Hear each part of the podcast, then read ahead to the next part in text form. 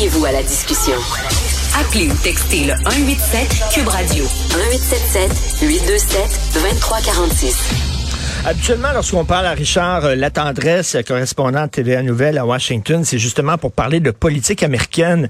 Mais euh, Richard, ce week-end, euh, a écrit un texte sur le conflit israélo-palestinien que j'ai trouvé très bien senti, très juste. Et c'est pas évident de parler de ce conflit-là, vous le savez, parce que, veut dire, des deux côtés, là, on est très sensible. Donc, c'est pas évident d'écrire là-dessus. Je trouvais son texte très intéressant. Je tenais absolument à lui parler aujourd'hui. Salut, Richard. Salut Richard. Écoute, euh, j'ai bien aimé ton texte, mais à la fin, tu sembles assez pessimiste hein, parce que tu dis il n'y a rien de bon qui peut découler de ce cocktail de raids militaires israéliens, de fusillades mortelles palestiniennes et de colons juifs qui se font justice. On dirait qu'il y a vraiment, il n'y a pas d'espoir, il n'y a pas de compromis. Ça sent mauvais. C'est une impasse complète, c'est le sentiment que j'ai. Puis Richard, j'ai tenu à écrire ce texte-là parce que de Washington, je vois très bien comment les Américains ont décidé de ne plus s'en mêler véritablement. Il y a eu une visite il n'y a pas très longtemps du secrétaire d'État Anthony Blinken, mais à une certaine époque, c'est bon, et puis ça nous paraît peut-être un peu naïf d'avoir cru qu'on pouvait résoudre ce bourbier-là facilement, hmm. mais on était beaucoup plus actifs. Là, Joe Biden a décidé de ne pas s'en mêler. Et là, tu sais, je vois très bien que si les Américains ne s'en mêlent pas, eux qui soutiennent vraiment euh, généreusement euh, l'État d'Israël, euh, personne ne va le faire. Et ce que ça donne, ben, c'est un cercle vicieux de violence, comme on n'arrête pas d'en voir depuis un bon bout de temps. Mais tu vois, comme je le disais aussi dans mon texte, il faut que je mette une limite arbitraire parce que si je commence, je vais retourner des dizaines puis des siècles d'années ben avant dans les choses euh. Ben oui, tout à fait. Ça fait des, décennies, des siècles euh, que ça dure. Euh, écoute, à l'époque, toi qui es un spécialiste de la politique américaine, corrige-moi si je me trompe, mais tu sais, à l'époque de Carter, d'ailleurs, qui est aux soins intensifs, là, c'est ce que j'ai, cru comprendre. Mais donc, tu il y avait des réunions au camp David, puis on essayait vraiment de, de prendre les deux parties puis les amener à la table de négociation. On dirait qu'on fait même plus ça maintenant. Non, non. Là, maintenant, on, ne fait plus cet, cet effort-là. Euh, en passant, Jimmy Carter, soins palliatifs dans sa résidence. Donc, on attend tout simplement. Là, il en a ces, ces derniers jours chez lui. Euh, mais tu sais, tu dis, Richard, euh, Jimmy Carter, souviens-toi de Bill Clinton aussi. Il avait réuni là, ben oui. Yasser Arafat, des hauts de baraque à quand David en disant on va faire, faire quelque chose. Même George W. Bush, on s'amuse au dépens de George W. Bush, mais lui-même, il avait dit bon ben tu vois, on a un, un, plan pour euh, la région, puis on va. C'est sûr que d'une fois à l'autre, on semble que ce sont les Palestiniens à chaque fois qui ont eu à céder quelque chose. Mais quand tu parles, et, et, Richard, as tellement raison que c'est tellement délicat d'en parler, ben parce que tout de suite on est accusé de faire le parti d'un camp ou de l'autre.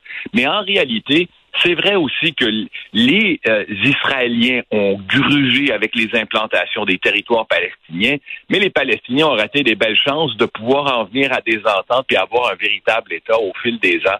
C'est passé ça euh, dans, dans mm. tous les troubles qui se, se multiplient d'une fois à l'autre. Eh, écoute, je suis allé en Israël. Euh, c'est le plus beau voyage que j'ai fait de toute ma vie. C'est vraiment, il faut y aller une fois. Euh, je trouve les Israéliens un peuple vraiment euh, passionnant, intéressant, intelligent.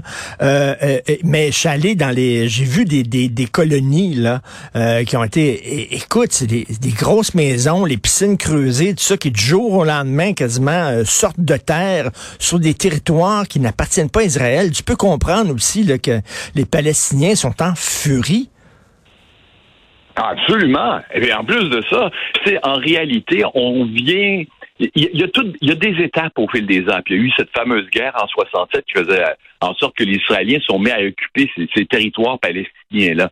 Et ça devait être la référence d'une paix entre les deux, de dire, bon, on vous laisse ce bout de territoire-là, mais reconnaissez notre existence, puis assurez-vous que euh, vous n'allez pas venir nous attaquer de notre côté, du côté israélien. Euh, et puis, on, va vivre en côte à côte dans deux États, finalement, au fil des ans. Il y a eu hmm. les fameux accords de Slo au début des années ben oui, ben oui. Les gens disaient, on rêvait en couleur à l'époque.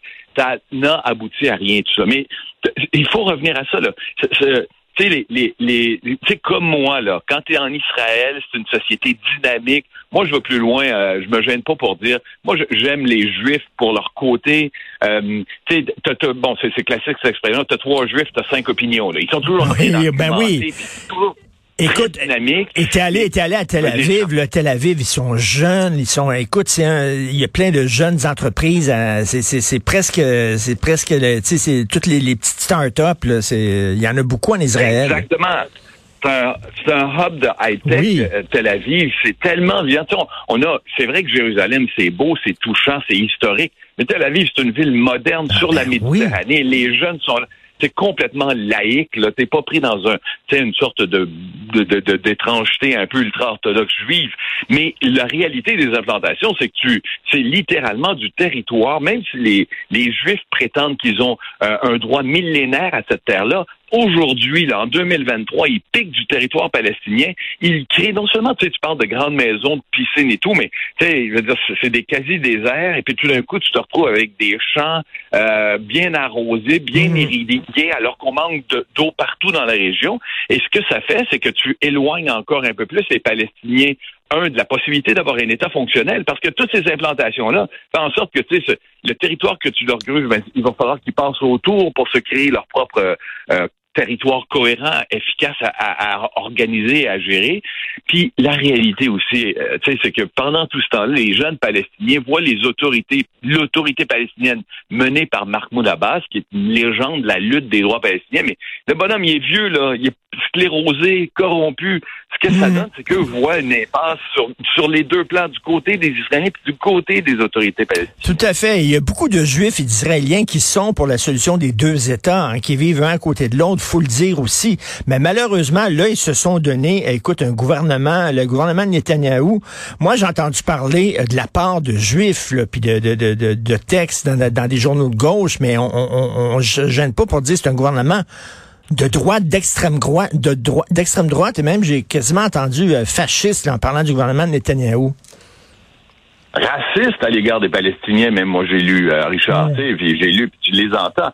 Tu sais, il y, a un ministre, euh, Smotrich, je t'en parle rapidement de ce ministre-là parce que je veux c'est une référence. Il, est ministre des Finances de Netanyahou, mais il y a aussi, bon, tu sais, la, la, formation des ministères, des, des gouvernements, assez particulier. Il y, a, un poste subalterne au sein du département de la Défense, donc il contrôle en partie les implantations juives.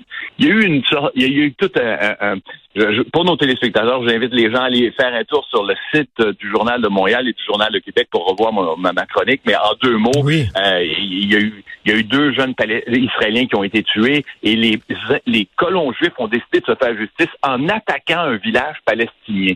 Et quand on a dit au, ministre Motriche qui gère les implantations, qu'est-ce que vous en pensez? Ils bon, ils auraient dû raser ce village-là, se débarrasser des Palestiniens complètement. Tu sais, c'est que là, on en est rendu à des à un discours là qui, qui, a, qui a des allures. Bon, tu sais, je, je veux pas faire des grandes références historiques, mais quand tu parles de raser des villages puis de détruire des, ben des populations, c'est comme là, te retrouves avec un, gouvernement euh, encore plus extrémiste, puis déjà que Benjamin Netanyahu n'a jamais été un modéré dans ses positions à l'égard des Palestiniens. Écoute, on parlait des gens à, Tel Aviv, les jeunes, c'est une société très diversifiée, très ouverte. On sait que c'est en Israël que le plus gros, des plus gros défilés de la fierté gay au monde. C'est des gens ouverts. Mais là, vraiment, on a l'impression euh, qu'il y a une petite minorité d'ultra-orthodoxes qui tient le pays en otage. Il y a une façon de, de vivre là-bas, on dirait, qui, qui, qui se referme toujours plus euh, sur elle-même, euh, des ultra-orthodoxes, euh, des, des gens qui veulent pas. tu vois, au sein même de cette communauté-là, tu, vois, tu en connais, moi j'en connais des, des Israéliens, des Juifs chez nous aussi qui ben regardent tout ça, qui disent ben non. Tu sais, et, et, et ces, ces jeunes, ces, ces gens-là, ces, ces ultra-religieux, ne veulent pas faire leur service militaire, ne, essaient de toujours faire en sorte que le, le monde religieux l'emporte sur le monde laïque, alors qu'encore une fois, cette société-là, c'est une des plus dynamiques, c'est certainement, à mon avis, la plus dynamique au Proche-Orient. Il n'y a aucune ambiguïté de ce côté-là.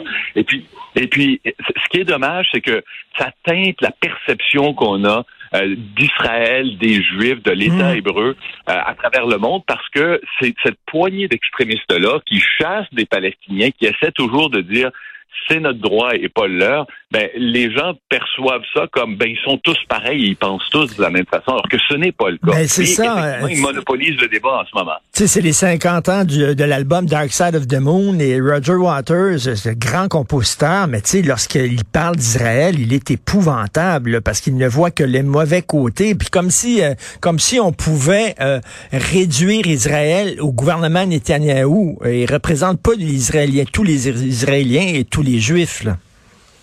Non, certainement pas. Puis tu vois, il y, a, des mouvements, il y a des mouvements pour la paix, il y a des mouvements, il y a des belles collaborations de Palestiniens et Israéliens sur le terrain.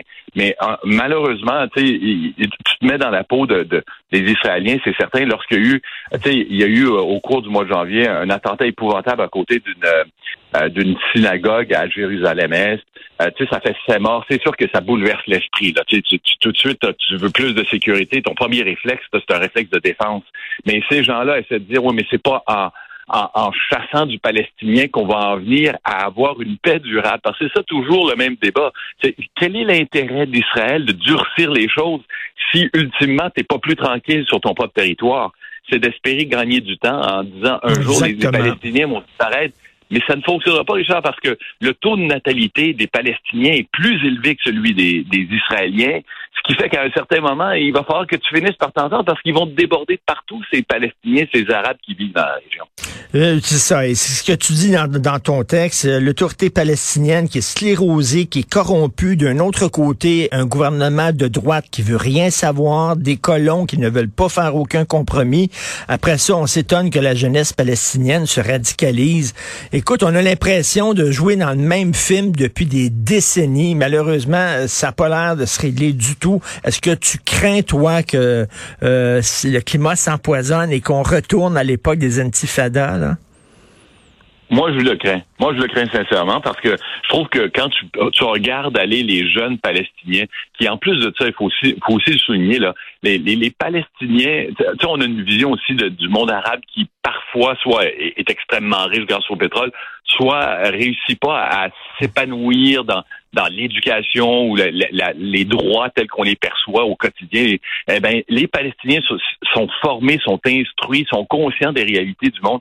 Ces jeunes-là, ils se rendent compte qu'ils sont complètement dans un cul-de-sac, genre, où ils mm-hmm. ne réussiront pas à, à ils réussiront pas non seulement dans, dans, le contexte de l'occupation israélienne de leur territoire, la Cisjordanie puis Jérusalem-Est, réussiront pas à s'épanouir là, mais même pas avec les autorités, les autorités palestiniennes en place. Ce qui fait que, toi, je parle entre autres d'un groupe, il y en a plusieurs, mais il y en a un qui se démarque, le repère au lion. C'est des jeunes là qui, qui, qui sont pas en train de dire euh, euh de, jurer sur Allah, qu'on on va tout améliorer les choses. Ce sont pas des jeunes religieux, ce sont pas des jeunes qui reviennent à des vieux groupes. Non, ils se disent simplement au quotidien, il n'y a plus rien qui marche. Et eux, ils se radicalisent, mais ils ont 18, 20, 25 ans.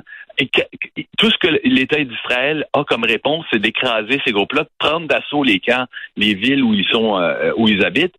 Euh, ça ne va faire que se radicaliser. Moi, je vois pas d'autre chose en ce mhm. moment. Là, c'est dommage qu'une tourmente qui va conduire à une nouvelle intifada. Il va y avoir énormément de morts.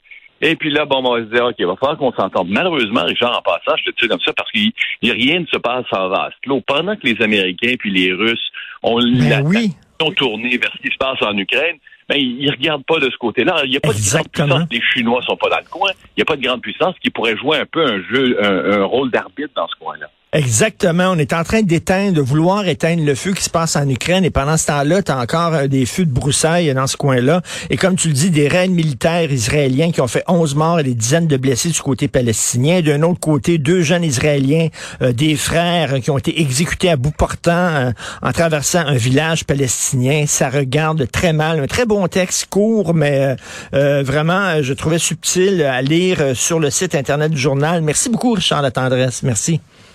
À la prochaine, Richard. Merci, à bientôt.